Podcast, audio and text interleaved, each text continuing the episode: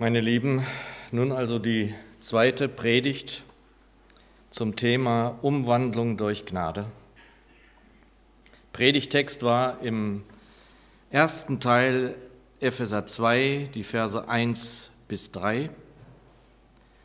Und vielleicht erinnert ihr, dass wir schon einen Ausblick hatten, indem wir Verse 4 bis 5 hörten. Da beginnt also der Text für diesen Sonntag. Der Rückblick war geprägt von diesem Wort aus Vers 3, dass auch wir, wie alle anderen, nichts verdient hatten als allein den Zorn Gottes. Nun also der zweite Teil, Epheser 2, die Verse 4 bis 10. Ich lese sie uns nach der neuen Genfer Übersetzung. Er beginnt so. Doch Gottes Erbarmen ist unbegreiflich groß. Wir waren aufgrund unserer Verfehlungen tot, aber er hat uns so sehr geliebt, dass er uns zusammen mit Christus lebendig gemacht hat. Ja, es ist nichts als Gnade, dass ihr gerettet seid. Zusammen mit Jesus Christus hat er uns vom Tod auferweckt und zusammen mit ihm hat er uns schon jetzt einen Platz in der himmlischen Welt gegeben, weil wir mit Jesus Christus verbunden sind. Bis in alle Ewigkeit will er damit zeigen, wie überwältigend groß seine Gnade ist, seine Güte, die er uns durch Jesus Christus erwiesen hat. Noch einmal, durch Gottes Gnade seid ihr gerettet, und zwar aufgrund des Glaubens. Ihr verdankt eure Rettung also nicht euch selbst. Nein, sie ist Gottes Geschenk. Sie gründet sich nicht auf menschliche Leistungen, sodass niemand vor Gott mit irgendetwas groß tun kann. Denn was wir sind, ist Gottes Werk. Er hat uns durch Jesus Christus dazu geschaffen, das zu tun, was gut und richtig ist. Gott hat alles, was wir tun sollen, vorbereitet. An uns ist es nun, das Vorbereitete auszuführen. Ich danke dir, lieber Herr Jesus, dass du gegenwärtig bist, weil du es zugesagt hast. Du bist hier, du willst uns segnen, so segne uns dein Wort. Amen. Geschwister, also auch vor uns stand der Schlund und Abgrund des Todes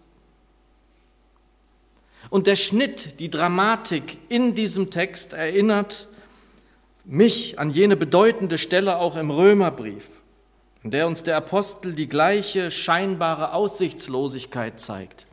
Ich elender Mensch, wer wird mich erlösen von diesem Leibe des Todes? Und wir könnten ja sagen, dass ja alle Leiber des Todes sind, auch der Leib, den ihr vor euch stehen seht, hier vorne. Das ist wahr und auch nicht. Ja, der Leib, den ihr seht, wird sterben, das ist richtig. Aber ich bin nicht mehr gefangen in diesem Leib. Und auch dieser Leib wird zwar vergehen, aber er wird auch verwandelt werden. Später mehr dazu. Aber noch einmal, ich bin nicht mehr gefangen in einem Leibe des Todes und der Sünde. Nicht mehr. Denn mein Erlöser hat mich errettet von dem Abgrund des Todes. Und die bekannte Wende im Römerbrief folgt ja direkt im Anschluss an das, was wir gehört haben. Dank sei Gott in oder durch Jesus Christus, unseren Herrn, heißt es in Römer 7, 24. Und das ist auch die Frage der Fragen gewesen und dies nicht nur über wenige Jahrhunderte. Es musste jemand kommen, der zu einem Erlöser wird, zu einem Messias wird. Es musste ein Retter kommen, der uns erlöst. Und sicher verstehe ich das, dass es hier und da eine Redewendung sein soll, wenn dann davon gesprochen oder geschrieben wird, dass ein Martin Schulz in der SPD wie ein Messias gefeiert, gefeiert worden ist. Wie oft hören wir das in der Tagespolitik? Christian Lindner, der Messias der Liberalen, der die FDP rettet vor der Bedeutungslosigkeit. Auch im Sport, im Fußball muss ein Messias kommen, ein Retter, ein Erlöser, um einen Club vor dem Abstieg zu retten. Und dennoch, meine Lieben, stockt mir beinahe jedes Mal der Atem, wenn das gesagt wird. Denn der Messias, der Erlöser, hat ein Heilswerk vollbracht, das mit nichts und niemandem verglichen werden darf. Noch einmal die Ausgangssituation, die Abschluss am letzten Sonntag war und Ausblick in diese Predigt von heute. Ende Vers 3, Epheser 2, unser Predigtext. So wie wir unserem Wesen nach waren, hatten wir, genau wie alle anderen, nichts verdient als Gottes Zorn. Und ich finde, in Römer 7, Vers 24 ist das eigentlich die gleiche Ausgangssituation. Ich, elender Mensch, wer wird mich erlösen von diesem Leibe des Todes? Die Antwort im Epheserbrief lautet, doch Gottes Erbarmen ist unbegreiflich groß. Wir waren aufgrund unserer Verfehlungen tot, aber er hat uns so sehr geliebt, dass er uns zusammen mit Christus lebendig gemacht hat. In Römer 7 wird die Lösung eigentlich noch eindeutiger beim Namen genannt. Dank sei Gott durch Jesus Christus, unseren Herrn. Und das, meine lieben Geschwister, ist der Schlüssel. Das ist die Lösung. Durch oder in Jesus Christus. Und wenn ihr mit einer Elberfelder Bibel arbeitet, das machen ja einige von euch und sie vielleicht gar vor euch habt, ja, dann kann man das sehen, untereinander fast ist das aufgereiht. Ich habe das in meiner Elberfelder äh, unterstrichen. Vers 5, mit dem Christus lebendig gemacht. Vers 7, in Christus Jesus. Vers 8, in Christus Jesus. Vers 10, in Christus Jesus. In Christus. Also Umwandlung durch Gnade, um beim Thema zu sein. Durch Gnade sind wir gerettet und das nicht durch uns. Gottes Gabe ist es. Gottes Geschenk ist es, heißt, es in Vers 8. Umwandlung in sein Bild ist nur durch Jesus und somit dem Geist in uns überhaupt denkbar, ja möglich. Und wem das widerfahren ist, wirklich widerfahren ist, wer erkennen durfte, erkannt hat, dass es nur Gnade ist, dass wir Erlöste sein dürfen durch den Erlöser, der wird auch eigentlich erst die ganze Tragweite, wie ich es letzten Sonntag schon gesagt habe, die eigentliche Tragweite des Geschehens auf Golgatha sehen können. Nur dann. Doch der Reihe nach. Gottes Zorn hätte auch uns treffen sollen. Am nächsten Sonntag feiern wir Abendmahl. Ich freue mich drauf. Aber eines muss sicher sein, hätte der Herr den Kelch an sich vorüberziehen lassen, dann wäre es soweit gewesen. Und deshalb muss eines klar sein, dass uns in den genaueren Übersetzungen, ich bin ja immer wieder für die kommunikativen Übersetzungen, gute Nachricht, neue Genfer, aber manchmal müssen wir zu den genaueren Übersetzungen gehen. Und es wird uns in den genaueren Übersetzungen in allen vor Augen gestellt. Da steht in Christus Jesus. Nur in ihm ist diese Rettung möglich. Nicht durch mich, nicht durch dich, nicht durch das, was du tust oder lässt, oder durch irgendjemand anderen. Und deshalb, liebe Geschwister, das ist mir, um es mal klar zu sagen, mit das Wichtigste überhaupt in dieser Gemeinde. Ich hoffe das so sehr, dass meine und deine Augen strahlen oder glänzen, wenn dieser höchste aller Namen fällt. Jesus Christus.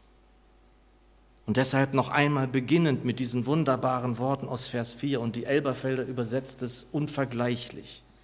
Gott aber, der reich ist an Barmherzigkeit, hat um seiner vielen Liebe willen, womit er uns geliebt hat, auch uns, die wir in den Vergehungen tot waren, mit dem Christus lebendig gemacht.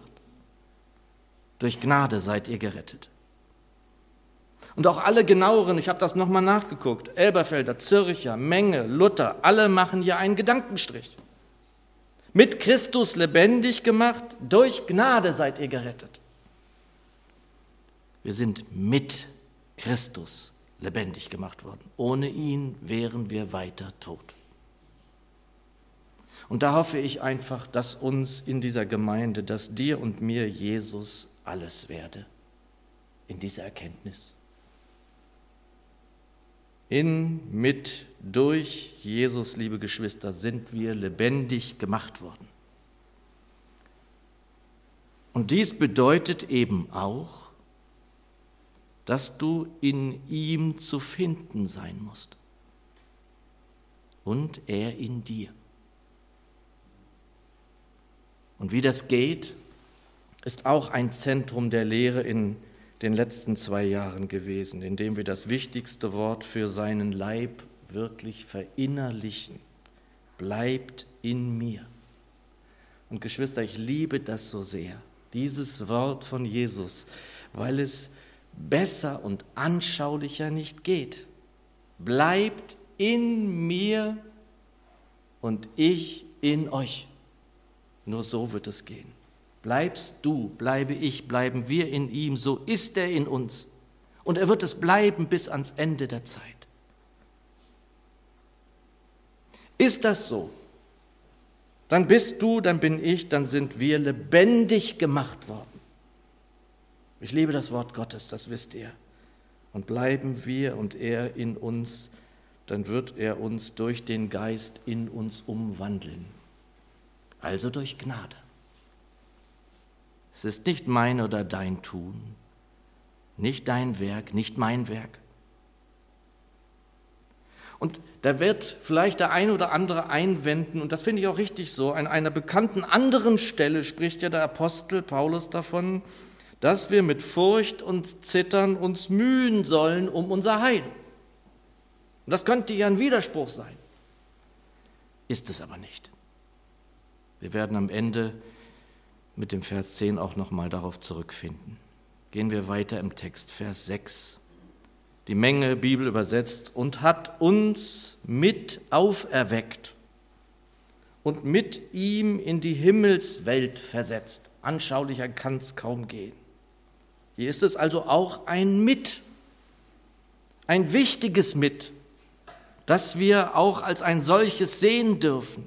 Mit ihm mit meinem, mit deinem Jesus bist du in die Himmelswelt versetzt worden. Liebe Geschwister, die doppelte Staatsbürgerschaft ist ja immer wieder in Deutschland so ein Thema. Es taucht immer wieder auf. Und wir, ehrlich gesagt, brauchen darüber nicht zu diskutieren. Wir sind als Nachfolger Jesu Bürger zweier Welten. Der vergänglichen irdischen und der ewigen himmlischen Welt. Und hier auch noch einen kurzen Hinweis zur Auflösung zu dem Leib des Todes von, vom Anfang. Sie ist zu finden in Philippa 3 übrigens, zwei Verse nur. Philippa 3, 20 und 21. Das kennt ihr. Denn das Reich, in dem wir Bürger sind, ist in den Himmeln. Und aus ihm erwarten wir auch als Heiland den Herrn Jesus Christus. Das ist die Parosie, die Wiederkunft. Und dann heißt es weiter, der unseren Leib der Niedrigkeit verwandeln wird, sodass er gleichgestaltet wird seinem Leib der Herrlichkeit. Wissen wir eigentlich, was wir da lesen? Ist uns das klar, was da geschehen wird? Auch mit unserem Leib. Wir werden das wiedererkennen. Wir werden einen Leib haben, wie der Herr Jesus ihn hatte. Also mit ihm, unserem Herrn, sind wir in die Himmelswelt versetzt. Wunderbar. Weiter in unserem Predigtext, Vers 7. Menge übersetzt, um in den kommenden Weltzeiten den überschwänglichen Reichtum seiner Gnade durch die Gütigkeit gegen uns in Christus Jesus zu erweisen. Manchmal liest man ja solche, also mir geht es manchmal so, solche poetischen Beschreibungen und findet es einfach nur schön und ist gar nicht in der Lage, das mit sich selbst in Verbindung zu bringen, was man da liest. Dieser überschwängliche Reichtum, und ich finde nicht, dass die Bibel oft zu Übertreibungen neigt. Der überschwängliche Reichtum seiner Gnade, liebe Geschwister, wartet auf uns in alle Ewigkeit. In den kommenden Weltzeiten, die wir, wir, die wir hier sitzen, bewohnen, bevölkern werden. Und wenn es sonst keinen Grund für noch ein Halleluja in dieser Welt zu geben scheint, für diese Worte ist das das Mindeste, was wir eigentlich jubeln müssten. Genauso auch mit dem Leib, der Niedrigkeit, den er verwandeln wird in einen Leib, der seinem gleich sein wird. Und da sehen wir schon, dass der Reichtum seiner Gnade kein Ende finden wird für uns. Und wichtig, liebe Geschwister, auch hier, diese Gnade ist uns in Christus Jesus erwiesen. In Christus Jesus. Weiter in Vers 8. Menge übersetzt, denn durch die Gnade seid ihr gerettet worden, aufgrund des Glaubens, und zwar nicht aus euch, nein, Gottes Geschenk ist es. Und dieses Geschenk, das er uns gemacht hat und auch macht immer noch, hat er uns eben darin erwiesen, dass er seinen Sohn in diese Welt geschickt hat, damit er alle deine und meine Schuld am Kreuz tilgte. Und ich finde immer ganz wichtig, dass man dieses Tilgen auch versteht. Du bist ja ein Banker, du müsstest ja noch besser das erklären können. Aber Tilgen heißt ja, das ist bezahlt. Man könnte auch sagen, es ist ausgelöscht. Ausgelöscht ist noch das bessere Wort. Es ist keine Schuld mehr da. Weißt du das?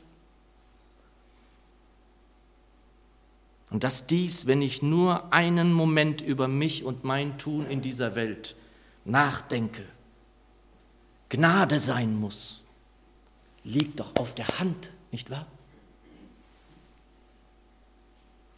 Und das wird uns im Vers darauf auch nochmal unmissverständlich klar gemacht. Unmissverständlich. Vers 9, Menge übersetzt, nicht aufgrund von Werken, damit niemand sich rühme. Und die neue Genfer überträgt es in die heutige Zeit auch sehr gut. Sie gründet sich die Gnade.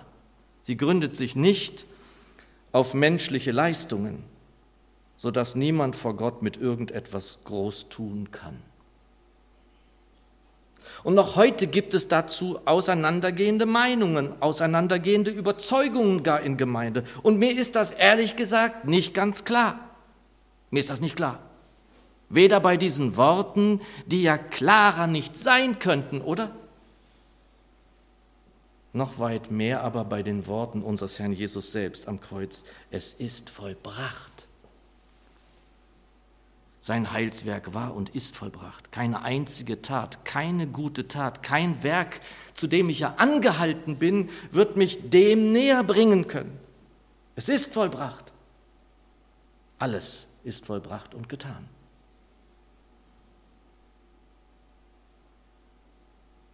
Wir kommen zum letzten Vers, dem wir uns noch etwas ausführlicher widmen wollen. Vers 10. Denn sein Gebilde sind wir, erschaffen in Christus Jesus zu guten Werken, zu denen uns Gott zum Voraus bereitet hat, damit wir in ihnen wandeln sollten. Wir sind sein Gebilde. Sein Werk, so setzt Menge in Klammern dahinter. Muss man uns das sagen?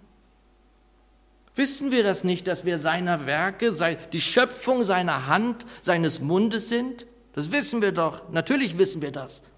Aber hier geht es um eine Neuschöpfung. Wissen wir das auch? Dass wir eine Neuschöpfung sind, eine neue Kreatur? Und so sollen wir weiter und weiter verwandelt und umgewandelt werden. Wandlung, Umwandlung, Verwandlung bedeutet zunächst, dass das kein Ende hat. Zumindest hier auf Erden hat das kein Ende. Das muss uns eigentlich auch klar sein, wenn wir in das Bild Jesu verwandelt werden sollen. Dann wird das hier auf Erden kein Ende haben. Doch wieder der Reihe nach. Elberfelder, Menge, Zürcher, alle beginnen mit dem den Vers mit denn. Denn sein Gebilde, denn sein Werk sind wir. Dieses denn bezieht sich also demnach auf das, was da zuvor ausgeführt worden ist. Und es ist vorher ausgeführt worden, dass wir nicht aus Werken gerettet sind, sondern allein aus Gnade. Die Umwandlung geschieht also, womit wir beim Thema geblieben sind, durch Gnade. Nikodemus musste nicht in den Mutterleib zurück, um gerettet und ein neues Geschöpf werden sein, oder sein zu können. Jesus antwortete ihm in Johannes 3, Wahrlich, ich sage dir, wenn jemand nicht aus Wasser und Geist geboren wird, kann er nicht in das Reich Gottes kommen. Was aus dem Fleisch geboren ist, das ist Fleisch, und was aus dem Geist geboren ist, das ist Geist. Und dieser Geist ist ein Geist des Lebens. Das Gesetz des Geistes des Lebens, ein Wort, das wir uns kürzlich hier angeschaut haben, kommt durch den Geist in mir zum Vorschein, wird zum Leben erweckt, damit ich überhaupt in der Lage sein kann, den Willen des Vaters zu tun, so wie der Herr Jesus es konnte. Römer 8, Vers 2, denn das Gesetz des Geistes des Lebens hat mich in Christus Jesus frei gemacht von dem Gesetz der Sünde und des Todes. Und Corrie ten Bohm sagte einmal dazu, Befreiung vom Gesetz besagt nicht, dass wir davon befreit sind, den Willen Gottes zu tun, sondern dass ein anderer, der Herr selbst, ihn in und durch uns tut. Das ist das Geheimnis. Und damit kommen wir auch, wie versprochen, zu dem Wort zurück, dass wir mit Furcht und Zittern um unser Heil uns mühen dürfen. Und das wird zu oft falsch verstanden. Wer die Gnade angenommen hat, wer weiß, dass er nicht durch sein Tun oder durch sein Lassen, sondern durch den Tod unseres Herrn Jesus am Kreuz begnadigt worden ist. Wer das glaubt, wer glaubt, dass er den Tod überwunden hat, unser Herr Jesus am dritten Tag auferstanden ist, der ist gerettet. Durch Gnade ist er gerettet. Es ist ein Gottesgeschenk. Und wer so glaubt und daran festhält, der wird zu einer neuen Kreatur werden, ein neues Geschöpf. Und er wird zu einem Nachfolger, denn das will der Herr. Folge mir nach, so seine Worte. Und er wird sich dann auch taufen lassen, um gehorsam zu sein. Er wird von Herrlichkeit zu Herrlichkeit verwandelt werden, wie es im zweiten Korintherbrief heißt. Und er wird, wenn er sich immer wieder neu mit Geist salben und füllen lässt, das tun, was gut und richtig ist, was im Sinne unseres Herrn ist. Aber es wird der Herr in ihm tun. Er wird es in ihm wirken, so er in ihm wirkt. Vers 10, denn sein Gebilde sind wir, erschaffen in Christus Jesus zu guten Werken, zu denen uns Gott zum Voraus bereitet hat, damit wir in ihnen wandeln sollten. Also wenn wir mit Ehrfurcht, mit heiligem Ernst uns darum mühen, dass wir erfüllt werden, immer neu mit Geist, dann werden wir so, wie der Geist uns leitet, und das ist alles längst vorbereitet. Wir sollen sozusagen in den Fußstapfen wandeln, die vorgegeben sind. Wandelt im Geist. Es gehört zum Heilsplan, dass wir umgewandelt werden im Geist durch das Vorbereitete. Die neue äh, Genfer endet mit Vers 10, Gott hat alles, was wir tun sollen, vorbereitet. An uns ist es nun, das Vorbereitete auszuführen. Es sollte uns also ernst sein. Es muss uns umtreiben, dass wir seinen, dass wir den Willen des Herrn tun, indem wir uns vom Geiste Gottes führen, treiben lassen. Die der Geist Gottes treibt, sagt Luther wunderbar, die sind seine Kinder. Denn auf das Furcht und Zittern in Philippa 2, direkt im Anschluss, kommt ja dann dieser befreiende Vers. Denn Gott ist es, der in euch sowohl das Wollen als das Vollbringen wirkt, um seines Wohlgefallens willen. Das ist das Geheimnis. Also es ist an uns, das Vorbereitete auszuführen. Und das möge er schenken in seinem unbegreiflich großen Erbarmen. Amen.